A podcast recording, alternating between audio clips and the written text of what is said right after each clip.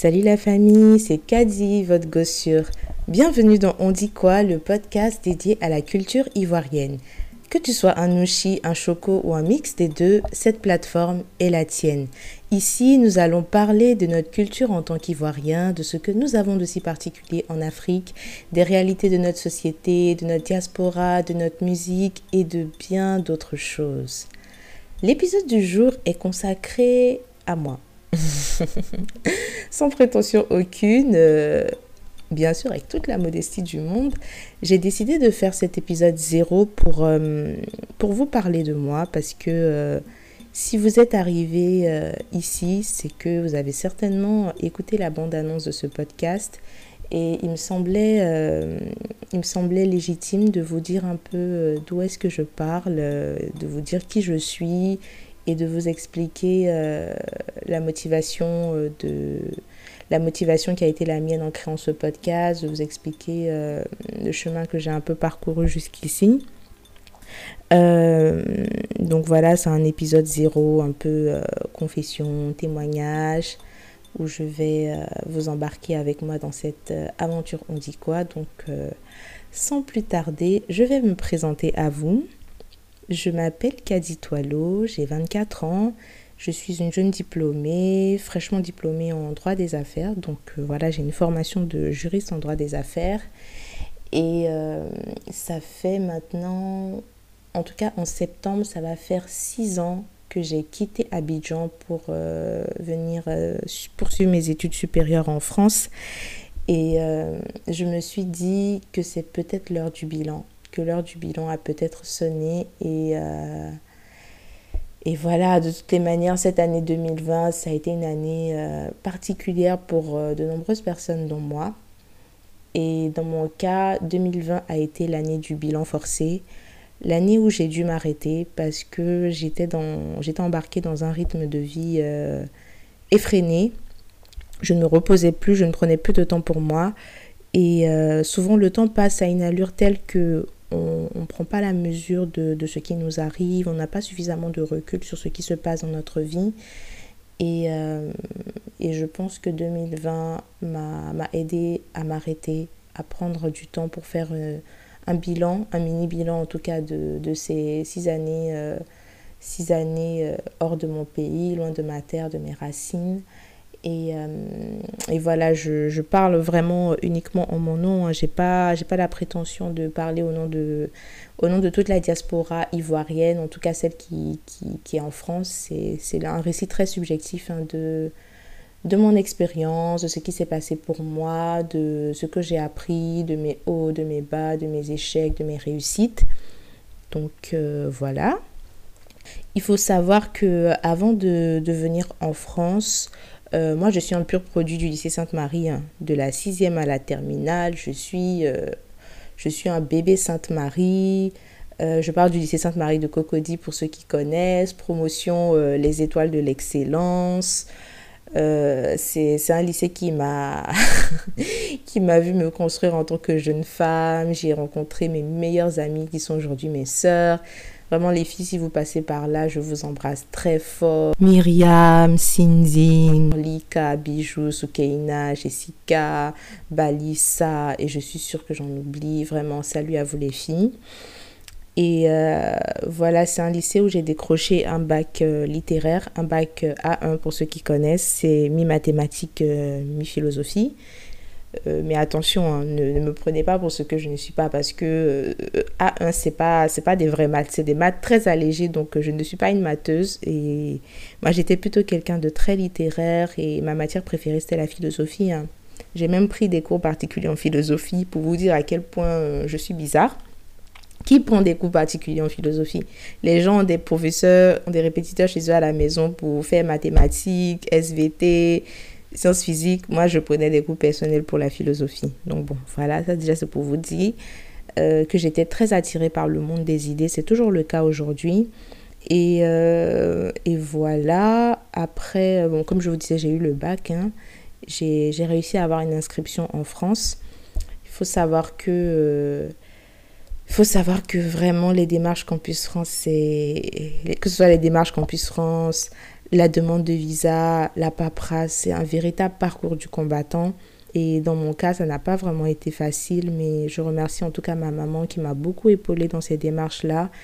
Et, euh, et euh, voilà, malgré euh, tous les, aléas, les petits obstacles que j'ai eu sur mon chemin, j'ai fini par, par avoir le visa et, et partir. Mais il faut dire que c'est une expérience qui m'a beaucoup marquée parce que c'est la première fois où j'ai été confrontée à, à ce que je peux appeler le, le rapport déséquilibré qui existe entre, entre la France et la Côte d'Ivoire et de, de manière générale entre la France et ses anciennes colonies. Et je peux dire que ça a été un point de départ dans ma conscience politique sur pas mal de choses, sur euh, ce monde d'injustice dans lequel on vit aujourd'hui. Mais bon, ça c'est c'est un autre sujet qui donnera lieu à d'autres à d'autres épisodes de podcast. Et, euh, et donc, euh, je ne je pourrai jamais oublier euh, enfin, les, les, circonstances tellement brusques dans lesquelles j'ai quitté Abidjan. Tout a été fait dans la précipitation. C'était vraiment un départ, un départ en catastrophe hein, parce que Enfin, en tout cas, c'était, assez compliqué. J'ai pas eu beaucoup de temps pour dire au revoir aux gens. J'ai pas eu beaucoup de temps pour me préparer, même psychologiquement. C'est d'une violence, quoi. C'est-à-dire qu'on a passé toute sa vie euh, avec ses parents, avec sa famille. On se dit, bon, je fais des démarches pour aller à l'étranger, mais on ne mesure pas ce que c'est tant qu'on n'est pas en train de faire les valises pour se rendre compte que, en fait, on va, on va aller à l'aéroport Félix Houphouët-Boigny d'Abidjan. On va dire au revoir à sa famille. On va monter dans un avion et on va vers une vie, on va vers un inconnu qu'on ne maîtrise pas. Et vraiment, je, vous en parle, je suis très émue même en vous en parlant là maintenant parce que euh, ah, ça a été un moment, ça a un moment déchirant quand même quand j'y repense et et j'ai pas pas réussi à, à cet instant-là à mettre des mots sur ce qui me traversait. Je sais juste que c'était un sentiment assez euh, assez, assez, assez spécial, assez, assez douloureux. Mais euh, voilà, c'est pas quelque chose que j'ai, j'ai exprimé, j'ai verbalisé à l'époque. Donc bon, j'ai continué un peu mon petit bout de chemin. J'ai, commencé à vivre ma vie en mode robot. Je suis arrivée dans un pays. Il y a eu le choc des cultures, le choc de la différence, le froid. Enfin, quand vous vivez un premier hiver, c'est, c'est très très très difficile moralement. Et même le, le, contexte dans lequel je suis arrivée, parce que euh, en fait, il n'y a que en partant de chez soi qu'on peut voir à quel point on est privilégié quand on vit à Abidjan. Franchement, je le dis en toute honnêteté, je viens pas d'une euh, d'une famille euh, voilà de je veux dire je suis pas je fais pas partie d'une famille euh, richissime mais je peux dire que quand même à Abidjan je fais partie des rares personnes qui vivent dans la classe moyenne et on se rend pas compte du privilège que c'est cette classe moyenne jusqu'à ce qu'on arrive ici en France on passe d'une vie dans une dans une maison, dans un certain confort, à des espaces qui sont tellement réduits. Et j'avoue que la première nuit, ça m'a fait un gros, gros, gros, gros, gros choc. Je crois que ça a été le premier instant où les larmes se sont... Euh, où les larmes ont gagné, ont gagné sur ma, ma résistance. Et ouais, la première nuit, j'ai pleuré parce que c'était très, très, très, très, très dur. Très dur. Mais euh, voilà, tout de suite, en fait, j'ai pas eu le temps de j'ai pas eu le temps de me poser pour réaliser ce qui m'arrivait. Il fallait tout de suite que je sois que je, sois jetée dans le rythme, que j'apprenne à maîtriser euh, les transports, les correspondances, que j'apprenne à, à, faire les démarches administratives, que ce soit au niveau de la préfecture, de la sécurité sociale, bref, des choses que je ne faisais pas à Abidjan, on s'en occupait pour moi. Maman le faisait pour moi, il y avait toujours quelqu'un qui s'occupait de nous. Et là, j'ai été un peu euh, comme quelqu'un qui ne sait pas nager, qu'on a jeté dans, dans un bassin. Et, voilà, j'ai dû tout apprendre sur le tas rapidement, m'acclimater, me faire à, la, à cet environnement-là. Et, euh, et même, je me rappelle, je suis arrivée en retard aussi, donc il y avait des cours à rattraper. Pour ceux qui sont dans des filières juridiques, vous imaginez les cours, ce que c'est. Donc j'avais deux semaines de cours à rattraper. Je vous dis pas... En fait, il y a des jours, je suis assise là et je me dis vraiment, si c'est pas parce que moi je suis croyante. Si c'est pas c'est pas la main de Dieu je sais pas comment est-ce que j'ai pu euh, je sais pas comment j'ai pu faire ça. En tout cas on a tous cette force en nous qui nous permet de surpasser certaines euh, certaines épreuves euh, certaines épreuves difficiles dans notre vie. Et donc de la licence 1 à la licence à, au master 2 pardon je, vivais en mode robot, c'est-à-dire que euh, je faisais ce qu'il y avait à faire, j'allais en cours, je validais plutôt bien mes années. Et, euh, vraiment, fin 2019, je, vais me confier à vous, j'ai... Toujours eu un parcours, euh, un parcours d'excellence pour ceux qui me connaissent. J'ai toujours été une jeune femme brillante à l'école, bien sûr. Hein. C'est pas, pas de la prétention, mais j'ai toujours quand même été brillante dans mes études. Euh, j'enchaînais les, les, remises de diplôme, première de la classe, fierté de sa famille. Bon, voilà, on grandit dans cet environnement-là où on se dit, c'est pas qu'on on pense pas qu'on va échouer un jour, mais c'est très loin de nous, c'est très loin de nous. Donc voilà, je valide mon master 2, je sors major de, de mon certificat de droit des sociétés. Et, euh, et en, et en septembre 2019, je passe euh, l'examen d'entrée à l'école d'avocat. Et euh, fin octobre, je rate cet examen. Fin octobre 2019, je rate cet examen. Et, et là, ça a été le début. Ça a été le début d'une, d'une grosse phase de remise en question. C'était moi qui a dit, je viens d'échouer. Moi qui a dit, Toileau, élève brillante, major de promo. Pour la première fois de ma vie, je viens de connaître un échec euh, au niveau scolaire. Ah, qu'est-ce que ça m'a fait mal.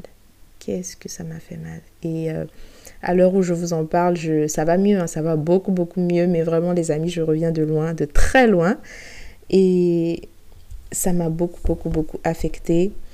Et, euh, à la suite de cet échec, peu de temps après, j'ai aussi eu euh, des problèmes dans, dans, ma vie, euh, dans ma vie personnelle. Donc vraiment, la fin de l'année 2019, je sentais déjà que, euh, que 2020 n'allait pas être une année, une année de tout repos pour moi. Je sentais que c'était une année qui allait me travailler au corps, qui allait, me, qui allait vraiment me, me remuer, me bousculer dans mes certitudes, dans, mes, dans, dans, ma zone de confort, dans mes acquis. Et ça a été le cas, ça a été le cas. L'échec à, ce, à cet examen m'a fait relativiser beaucoup de choses. Ça m'a permis d'entamer un travail sur moi-même que, que je fuyais depuis des années, où je sentais quelque part au fond de moi qu'il y avait des choses qui n'allaient pas, que j'étais pas forcément là où je voulais être, mais c'était une voix que je ne voulais pas écouter, c'était une voix que j'ai que j'ai mis sous silence parce qu'il fallait que j'avance. Pour moi, il fallait que j'avance, il fallait que j'avance, il fallait que j'avance.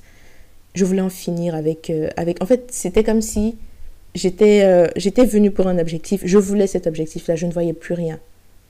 Je ne voyais plus rien. Pour moi, c'était ça, c'était ça, c'était ça, c'était ça. Et quand j'ai raté cet examen, parce que toutes ces années de droit-là, c'était pour cet examen. Et quand j'ai raté cet examen, je me suis dit, mais qu'est-ce qui me reste? Qu'est-ce qui me reste? Et ça paraît tout bête comme ça, mais il faut savoir que moi, je suis une personne qui, qui s'est construite à travers, euh, à, travers sa réussite scolaire, sa réussite dans les études. Donc pour moi, l'échec à l'examen, je l'ai vécu comme une grosse blessure narcissique. C'était, mais si je rate un examen, qu'est-ce que je suis? Parce que mes compétences à l'école, ça a toujours été quelque chose qui a été survalorisé dans mon entourage, Aujourd'hui, on m'a toujours, en fait, on m'a toujours fait ce compliment-là et je l'ai pris pour acquis. Je me suis dit, c'est la chose dans laquelle je suis, je suis la meilleure. Il n'y a pas un autre domaine que je maîtrise. Et c'est là où je commettais une grosse erreur parce que je ne connaissais pas ma propre force. Je sous-estimais toutes les ressources intérieures que j'avais en moi. En fait, j'étais dans, dans, des croyances limitantes où je me suis dit, en fait, il n'y a que dans ce milieu-là où je peux exceller. Et vraiment, cette épreuve-là, je pense que c'est vraiment Dieu qui est venu me rappeler à l'ordre pour me dire, et si je t'enlève aujourd'hui la réussite scolaire, qu'est-ce que tu vas faire? Qu'est-ce que tu vas faire? Comment est-ce que tu vas te reconstruire? Comment est-ce que tu vas te relever? Qu'est-ce que tu as à offrir à ce monde si je t'enlève la réussite scolaire? Et, et je n'avais pas la réponse à cette question.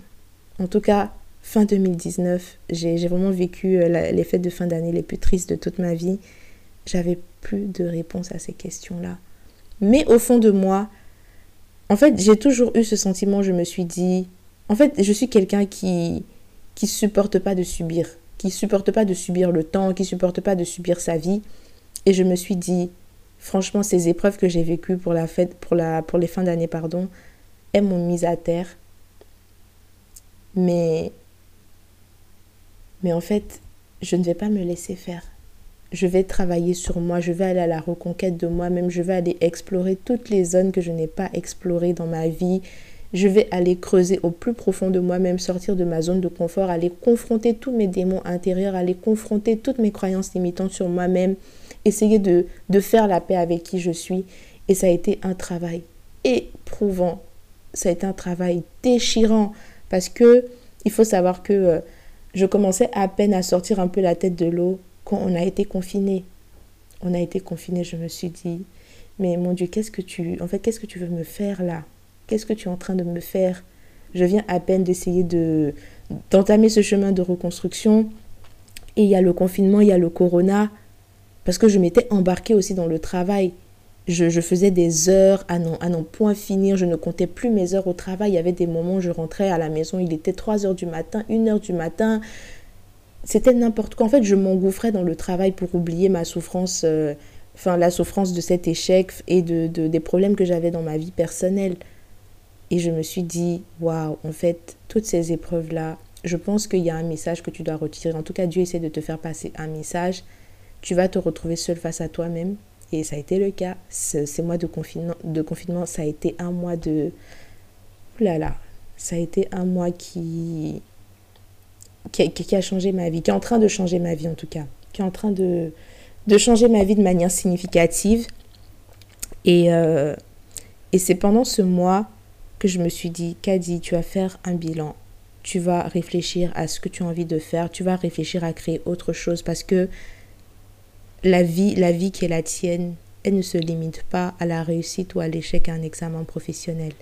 Il y a des choses que tu, vas, tu as à offrir au monde. En tout cas, tu n'es pas né sur cette terre pour rien. Personne n'est né sur cette terre pour rien. Nous avons tous une mission de vie qu'il faut découvrir. Et comme on dit, hein, chaque génération a sa mission de vie et euh, soit on l'accomplit, soit on la trahit. Et moi, je, non, je, je n'ai jamais voulu être du côté de ceux qui trahissent leur mission, je ne supporte pas la lâcheté, je ne supporte pas d'abandonner face aux épreuves. Je... En tout cas, je ne me suis pas bâtie euh, comme ça. Je ne me suis jamais bâtie avec un mindset de, d'abandon. Et donc, je me suis dit, bah, je vais essayer de créer quelque chose. Et je me suis rendu compte que depuis des années, j'avais toujours envie de, toujours eu envie, pardon, de prendre la parole, de m'exprimer sur des sujets, parce qu'il faut savoir que je suis quelqu'un qui aime beaucoup discuter, qui aime refaire le monde, qui aime les débats d'idées. Et parfois même, je peux m'enflammer parce que j'ai des débats passionnés, passionnants avec des gens. Et je me suis dit, mais Kadi, voilà quelque chose que tu pourrais faire. Ça fait des années, par exemple, que tu consommes euh, le podcast, un média que tu aimes beaucoup. C'est quelque chose qui te nourrit intellectuellement. Pourquoi est-ce que tu créerais pas un média justement pour, euh, pour parler de toutes les épreuves qui t'ont traversé ces six dernières années? Tous ces sujets dont tu aurais voulu parler et dont tu n'as pas pu parler parce que tu n'as pas trouvé soit une oreille ou parce que tu n'étais pas disposé à ce moment-là d'un point de vue euh, psychologique à en parler avec certaines personnes. Et, euh, et du coup, euh, voilà, je vous passe de nombreux détails hein, parce que voilà, j'ai pas non plus envie de, vous saouler et je ne veux pas que cet épisode 0 soit trop long.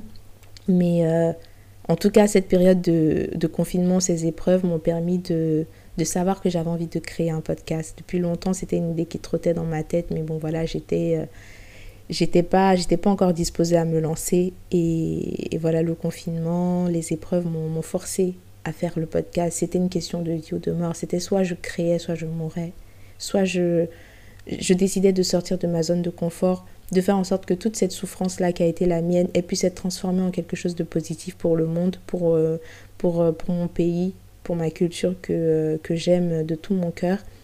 Et euh, c'est pour ça que j'ai décidé de, de, créer ce podcast. J'ai réfléchi sur toutes les choses qui m'ont animé ces dernières années.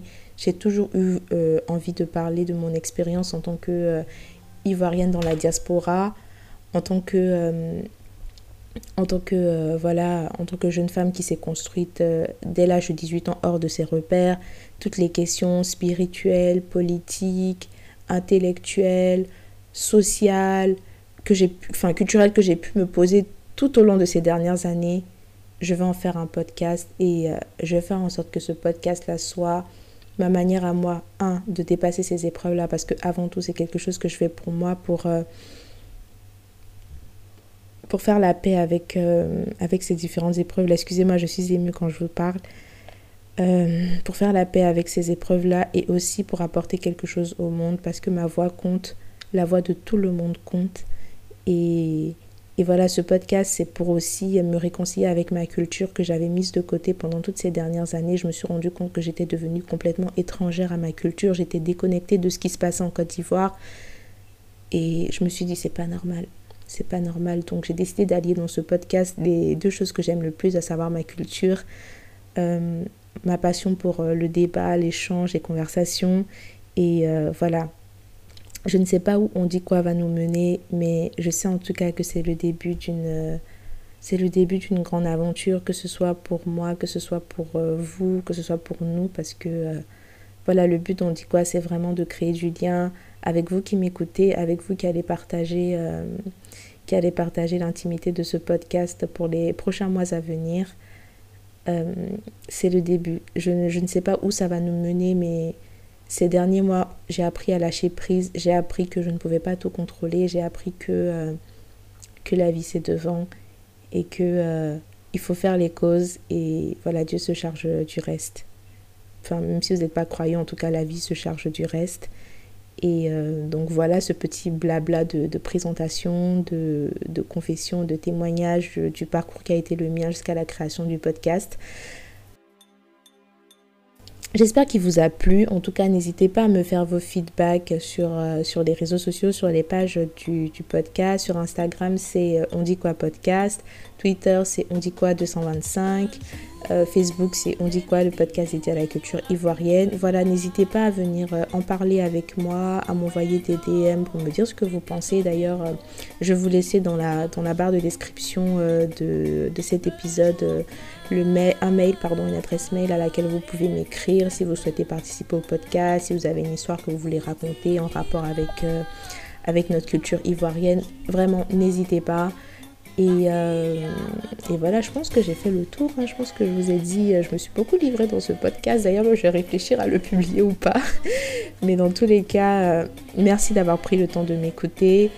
je vous dis à très très très très très bientôt. Et voilà, je vais commencer ce podcast par une série d'épisodes sur, sur la diaspora, l'expatriation des Ivoiriens. Et je vous attends très nombreux.